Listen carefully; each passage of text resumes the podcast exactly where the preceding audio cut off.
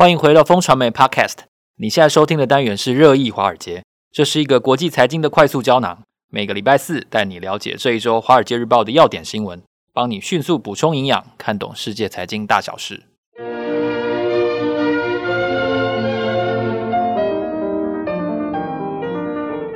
早安，各位听众朋友，大家好。今天是二零二三年十二月二十一号，我是风传媒的财经副总编辑周启源，坐在我身边的是好朋友志杰哥。嗨，大家好，我们是金牛帮帮忙导读电子报的共同作者，今天在这里为大家导读几则重点的新闻。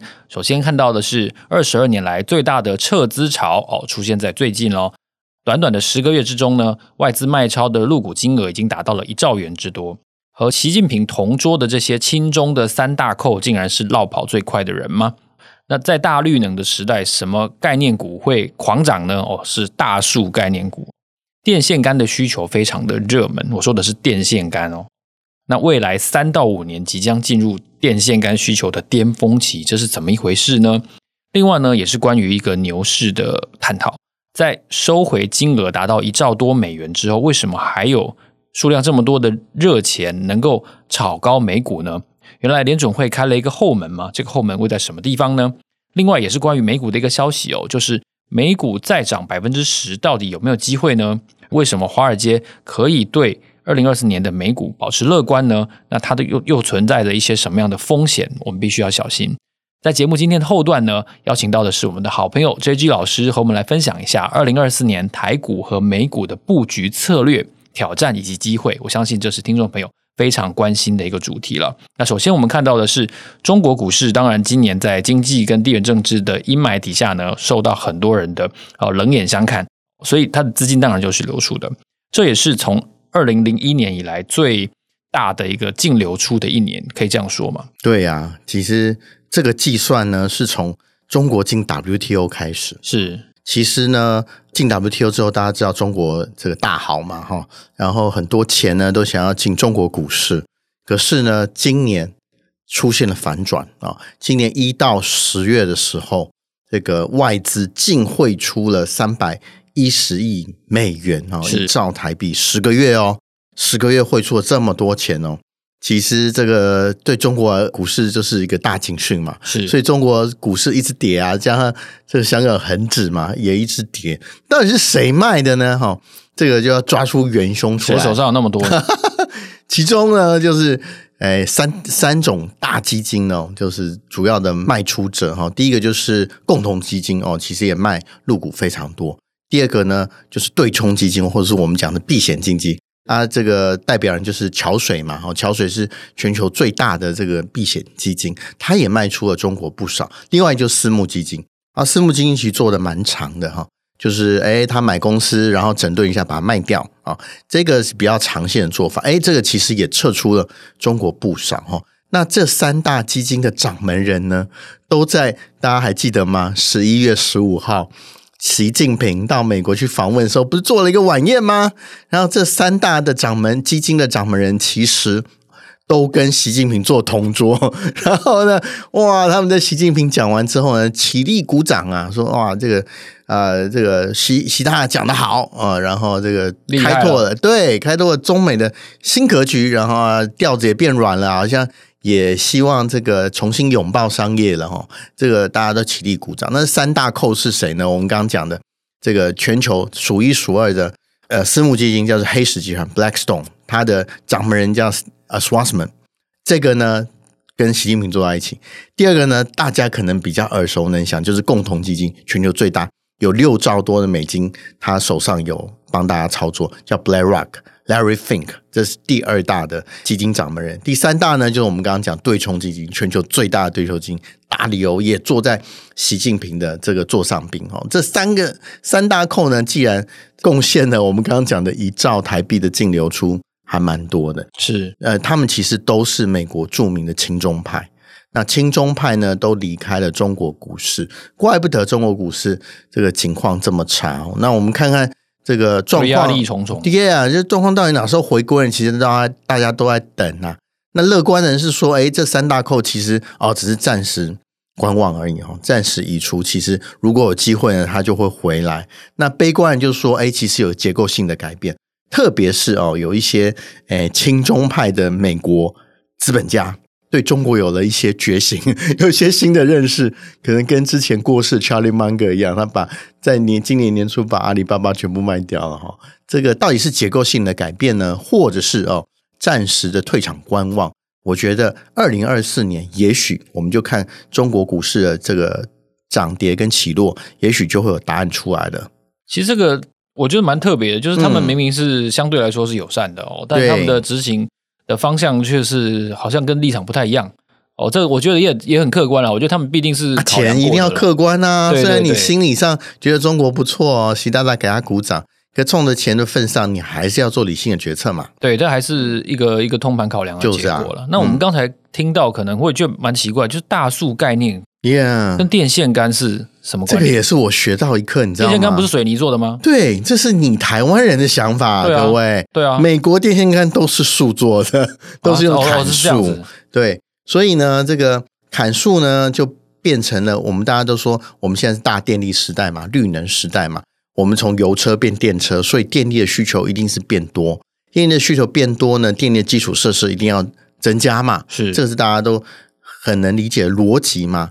那有一个大家看不到的需求，或者台湾投资人可能看不到，所以就是树啊。因为欧美的电线杆其实都是大树做的，那我们是水泥，然后可是他们都是树。那在这个大电力的需求下面呢，这个。又直又大又坚固的大树，就变成了新的需求哦。哦对，然后在这个这不是假的需求哦，因为联邦政府，美国联邦政府为了要这改进他们的互联网，也就是网络，他们拨了大概六六百多亿的美金，有一大部分是放在电线杆上面哦。哦，另外呢，它有另外一个基础建设法案，也是拜登上任之后一点二兆的美元的预算哦。有一部分也是放在这个电线杆上面哦，加总起来，夯不隆咚加起来，这个美国啊，大概有一点二亿的电线杆需要重建哦，然 后这是很大的商机哦，我们看不到结构会有一些问题哦。对，所以呢，这个呃所谓大树概念股呢，其实在美国呢，今年其实涨势就非常的强韧哦。比如说，美国最大的这个大树概念股叫啊 Carpers，Carpers 涨了大概快五十个 percent，那。加拿大另外一家这个啊、大树概念股也涨了八十七个 percent，其实都比二十个 percent 的 S M P 要要多，要 outperform，比他们表现更好。所以说，这个在我们台湾人看不到的需求哈，确实哦，这个大树需求，我不知道这个耶诞节到了哦，大树需求会不会会不会也加成哦？在这个大绿电时代哈，我觉得有太多基础建设哦，一定这个需求默默在进行。那树呢，是一个台湾人诶可能料想不到的。不过这个给大家分享，像我自己也是学了很重要的一课。这就是看《华尔街日报》的好处哦，各位，嗯，这真真的想不到诶真的会是不是水泥的材料哈？搞了半天，原来真的是树做的。Yeah，对。那另外我也好奇，就是现在年底行情比大家想的好吗？是。那现在美股到底这个热钱的力量是怎么来的？对，这其实这个这一题哈，这个新闻哦，也是解决了我。很多年以来的疑惑，就是说我们看二零二三年不是升息然后缩表吗？是，哦，缩表缩了一兆美元以上啊，那不是市场钱应该变少吗？为什么好像这个热钱还蛮多的哈？美股然后还被这个烘托的蛮好，到底是什么啊？这一则的《华尔街日报》的这个报道就告诉我们，原来哦，联准会在后面开了小门哦，对，他小门能把热钱放出去，什么小门呢？叫负买回市场，而这对一般人可能不知道，可能不理解这个市场。其实它就是个融通的管道。如果说，比如银行要借钱，我手上有很多债券，譬如说我有一百万债券，我想让这个债券抵押跟这个中央银行借一点钱，然后我就说：“哎，央行啊，我是用一百万的这个债券给你做抵押，好不好？”然后你借我钱。可是啊，什么叫负买回呢？我在若干时候一定会把它赎回来啊，这叫做负买回。那联准会呢，就是用了这个啊，跟银行的这个融通管道，诶，它在负买回这个市场上面其实开了个小门，然后让热钱呢能从这边流出去。好，那这个是呃央行的政策工具。那我们通常在教科书里面呢，通常会讲呃，央行的政策工具有三个，哦，第一个就是我们讲的利率调整啊，哦，短期的利率调整，这个大家耳熟能详，就是升息啊、降息。第二个呢，哦，就是公开市场操作，就是我们刚刚讲的，哎，像负买回这种商品开了一个小门啊、哦。第三个呢，就是存款准备率嘛，调高了存款准备率，银行就必须要把热钱留在银行里面，流出去就比较少。所以呢，央行就用这三种政策工具来做这个。哎，我们热钱，然后或者在市面上流通钱的水位的调节。那这一次呢，我们看到的，我们在表面上只看到呃，它的一种政策工具，就短期利率的调整，感觉好像热钱变少了。好，缩表啊，感觉热钱变少，其实它有另外一个工具开了小门，然后让这个热钱能够透过哦负买回这个窗口，能够进入到市场。而我觉得，哎，美国联准会其实蛮聪明的哈、哦。这样子可以既可以压低物价，然后诶又让市场的这个流动性诶不会因此减损的太厉害。我觉得诶这个这一招是高，这一招让我对联准会有一点另眼相看。因为两年前哦，他就是觉得这个通膨是暂时的哦，让我对他信心顿失哦。然后这一次我看到这个故事哦，我就觉得诶我对联储会信心好像有一点回来了。这个小门看起来对牛市的帮助还不小，我觉得还蛮有趣的。这个新闻跟大家分享。那除了这个之外，美股再涨百分之十，这个论据又是怎么来的呢？因为现今年其实下半年，我觉得大致上是比大家想的好。就是啊，已经想的那么好了，对啊，已经比大家想的还有十趴的，还有十趴哦。因为二零二四年的展望嘛，我们现在在年二零二三年年底，大家都很多券商都会公布自己的 house view 嘛，是，哦，所以这时候是最好检视大家对明年展望的看法如何。那华尔街日报呢，综合了各个券商的看法，他觉得，哎，大概券商的共识是大概有十到十二个 percent 的涨幅。现在还有哦，啊，就是说我们经过第四季美股的这个热涨了之后，它之后明年还有十个 percent 以上的区间哦。他们的理由其实还蛮简单的，就是四点理由哈。最重要的理由就是，哎。第一个呢，就是诶，大家热度其实还蛮高的啊。对于美债啊、美股的热度，诶，其实还蛮高的。第二个呢，就是地缘政治，好像现在战争以巴打完之后，好像没有立即而明显的风险啊。是，他们认为地缘政治的这个危机可能会消退。第三个呢，就是通膨嘛，哈，降温。美国的这个 CPI 已经到了三个 percent 左右了，感觉诶，好像物价没有继续涨。第四个呢，最重要的讯息嘛，就是我们上个礼拜讲到的，鲍尔他现在诶要这个降息了，而且幅度蛮大的，就是三码哦，零点七五个 percent，这是非常大的这个啊调整。所以基于这四个理由呢，大家认为诶好像还有十到十二 percent 的涨幅，明年的美股啊，那当然还有乌云呐，就是大家乌云。呃，一定要提醒大家的嘛，哦，可能看不见风险啊，或者一些灰犀牛啊。那《华尔街日报》综合了三个啊，第一个就是明年呐，各位，台湾在内是重要的选举年呐，哦，政治因素会不会对股票市场造成干扰？哦，这个是大家都蛮担心的。特别是明年一月是台湾嘛，哦，明年十一月啊，那更重要就是美国啊，美国川普呢，到底会不会重振旗鼓呢？重夺白宫的宝座，现在都很错啊！我看这华尔街的人都很错啊，然后这个国会山庄也很错啊。那另外就是俄罗斯哦，普丁也要竞选连任了，是这其实都是洞见观瞻的这个非经济因素。第二个呢，就是大家怕哎，债市太热了啊，股市的钱被债市吸跑了，这也是一种可能。大家看到这个鲍尔讲了之后呢，其实债市啊，哇，这个牛气冲天呐！对啊。这个殖利率跌破四个 percent 啊，所以这个债市也是怕这个光芒夺走了股市的钱啊，这是另外一种可能。第三种可能就是估值太高。我们都知道现在的我们说 Magnificent Seven 哦，七超人，美股七超人哈，这个太厉害了哈，占了 S M P 总总市值的三成了。是，万一万一。啊，现在这股股票价格那么高，是因为已经反映了明年的获利哦。大家都把明年获利想得非常的好哦，特别是 AI 哈。可是如果哦没有预期的业绩达成，我相信现在这么高的估值一定会被修正哦。这个就是诶他们提出三点可能的乌云。我觉得这一点呢，大家在看看多因素的时候呢，千万不要忘记这三点哦，可能会造成股市干扰的因素。那能不能这个达如期达到十到十二个 percent 的涨幅呢？诶。我们明年的今天应该就知道了，对，我们就可以看到这样子的结果到底是不对的。Yeah，好，接下来呢，我们想要请教一下我们今天的特别来宾 JG 老师哦，因为二零二三年的大致上的股市比大家期待的稍微来得好一些。那当我们在一年之初，我们看一下二零二四年美股跟台股的发展的时候，你觉得对两者的趋势，你有什么样的观察呢？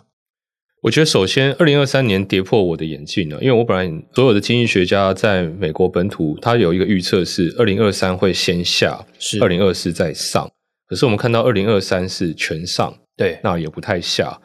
那这个东西提醒我们几件事情：第一件事情是会不会二零二四不下；第二件事情是，就算二零二四会先下后上，我们该怎么做选择？好，就是说，无论它会不会不下，跟它下了再上怎么办？那我觉得回到市场的主流方面，我觉得 AI 跟绿能还是首选，AI 跟绿能。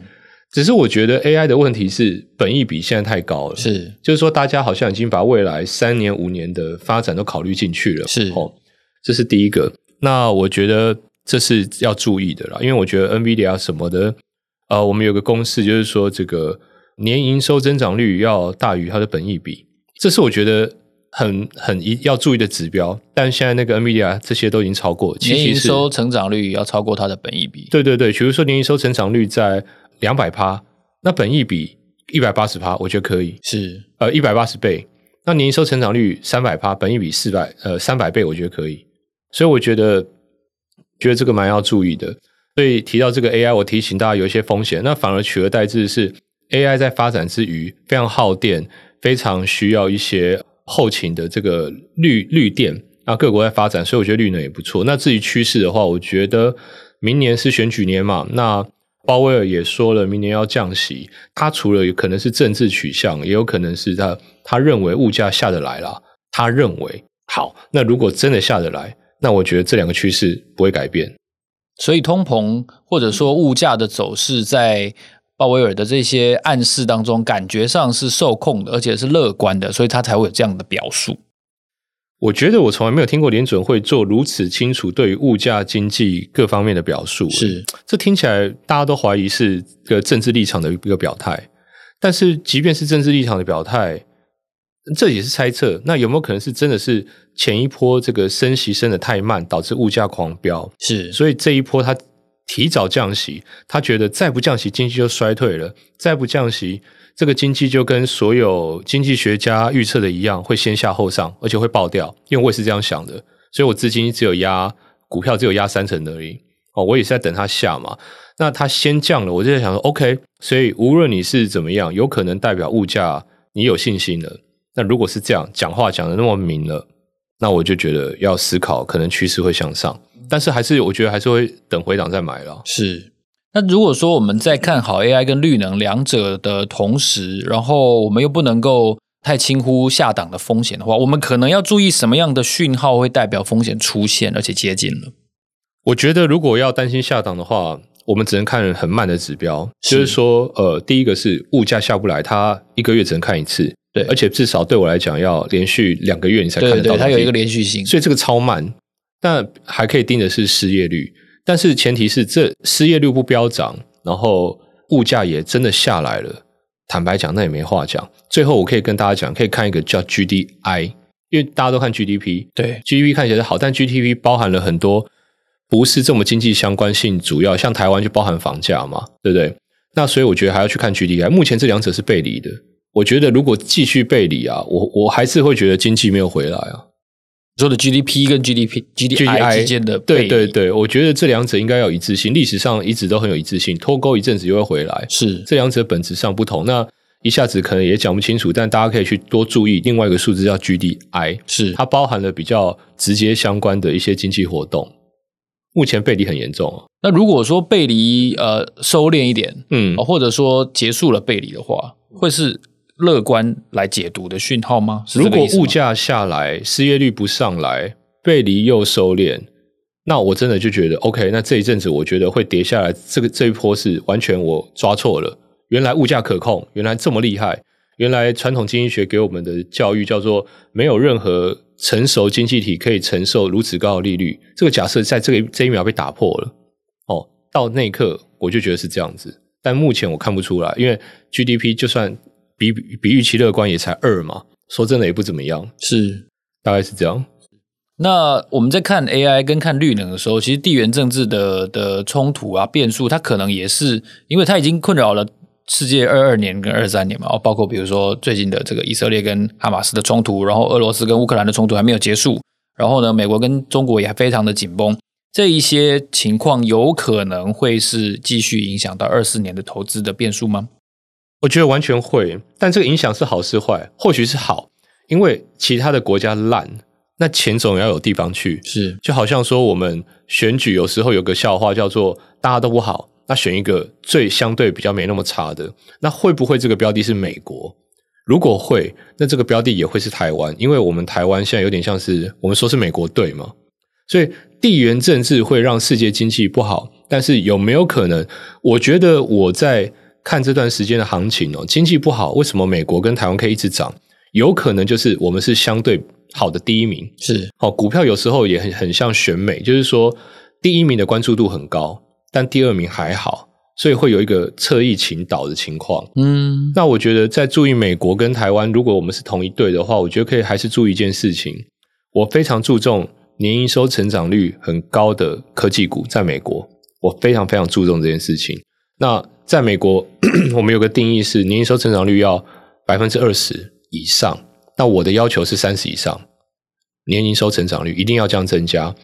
那台湾如果跟我们说是美国队嘛，所以台湾的个股如果跟美国这些公司真的有这么强大的合作关系，那它的年营收成长率也会差不多是这样子。是，所以你只要去抓这样。那我其实台湾，我今天来之前我看了一下，这个标的现在有一百多档，比大家想的多太多。我们台股没多少，将近百分之十都年营收成长率在超过两成，很多。然后我还会抓到六成以上的，是对。那我觉得这些都刚刚提到的，哦，还有六成以上。呃，多这么百分呃，年营收成长率百分之二十到六十之间哦，是这个区间的，是哦，我就有一百，我那时候看了有一百一百四十几档，超多诶。然后你一字排开，果然就是能源、AI，还有其他相关的。你只要看到这个很高的，一定都跟那个美国有很强的科技股有正正相关哦。我只能这样讲。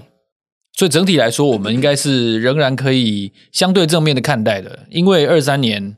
已经是好于预期了。然后在刚才老师陈述的这些变数背后，如果说你看这个方向这样子推演的话，似乎还是可以正面看待。我们可以这样解读吗？我完全可以觉得是正面看待。但是我在股市创新高的选股，虽然我们把选股条件列出来了，但是我觉得我自己的攻击模式，我会选这阵子有回档的。好，我我因为美股是七骑士在涨嘛。涨得很疯，几乎只有他们，只有他们在涨，其他都没涨。那当然有些民营股在飙涨，那我不提。但是根据呃这个年营收成长率，还有几个科技选股的标准，我觉得不要去考虑那些民营股。那台湾如果像跟这些呃 AI 跟能源挂钩的，maybe 是华汉创意，或者是像 M 三一。我现在讲的不是我定义的，是我们各大金融机构的 ETF 直接把它直接敢写它是 AI 股的。哦，是我刚讲有一百多档那。跟 AI 或多或少有相关，可是那叫三趴业务相关，五趴业务相关，那就不要讲了。是，但类似像华汉创意 M 三一，或者是这个能源啊、深威啊、云豹，当然有有一些它背景怎么样见仁见智啊，甚至有一些这个风力发电啊等等等等的哦，华晨、世纪钢、雅力，我觉得大家可以去看看他们的年营收成长率平均都很高，去年也很高。是，那里面有的是喷出的。有的是已经有回档一个月或三个月的，那在跟美国队挂钩的情况下，我的攻击模式不会去拼追高，我会拼有回档的，因为它业绩好。那虽然有回档，它技术分析也不弱，还是超强。对，那我觉得我会这样考虑，就好像过去我常跟大家讲，ARK 有一个策略哦，ARK 在第二季、第一季就卖了 NVIDIA，我不晓得大家听众有没有知道这件事情，卖的价钱如果平均下来，应该也是在四百以上了。那所以我，我我们可以说一件事哦，目前连最积极最敢冒风险的法人，他的战术都是高档出脱这些疯的股票，然后再回来布局刚刚这些股票。那我觉得最最积极的人这样做，我们也可以参考一下这样子。是在 JG 老师的介绍之下呢，我们相信对于台股跟美股的趋势观察，在二零二四年哦，二三年已经让大家很意外了之后呢，可能有有更多的理解。是对，非常谢谢 JG 老师今天特别来到我们的节目现场，当然也期待大家有更多的这个收获。当然，当然希望大家有赚到了。对对对，这是必要的，一定要的。对对对，好，谢谢 JG 老师，谢谢。感谢大家的收听，这里是热议华尔街节目。下个礼拜四的早上八点，我们会在这里继续为大家导读华尔街。如果你想要知道更多最新消息的话呢，欢迎你透过节目资讯栏当中的连结，订阅我们发送的免费电子报。每个礼拜会有三封，为你快速掌握国际财经大事。让我们下周见，拜拜。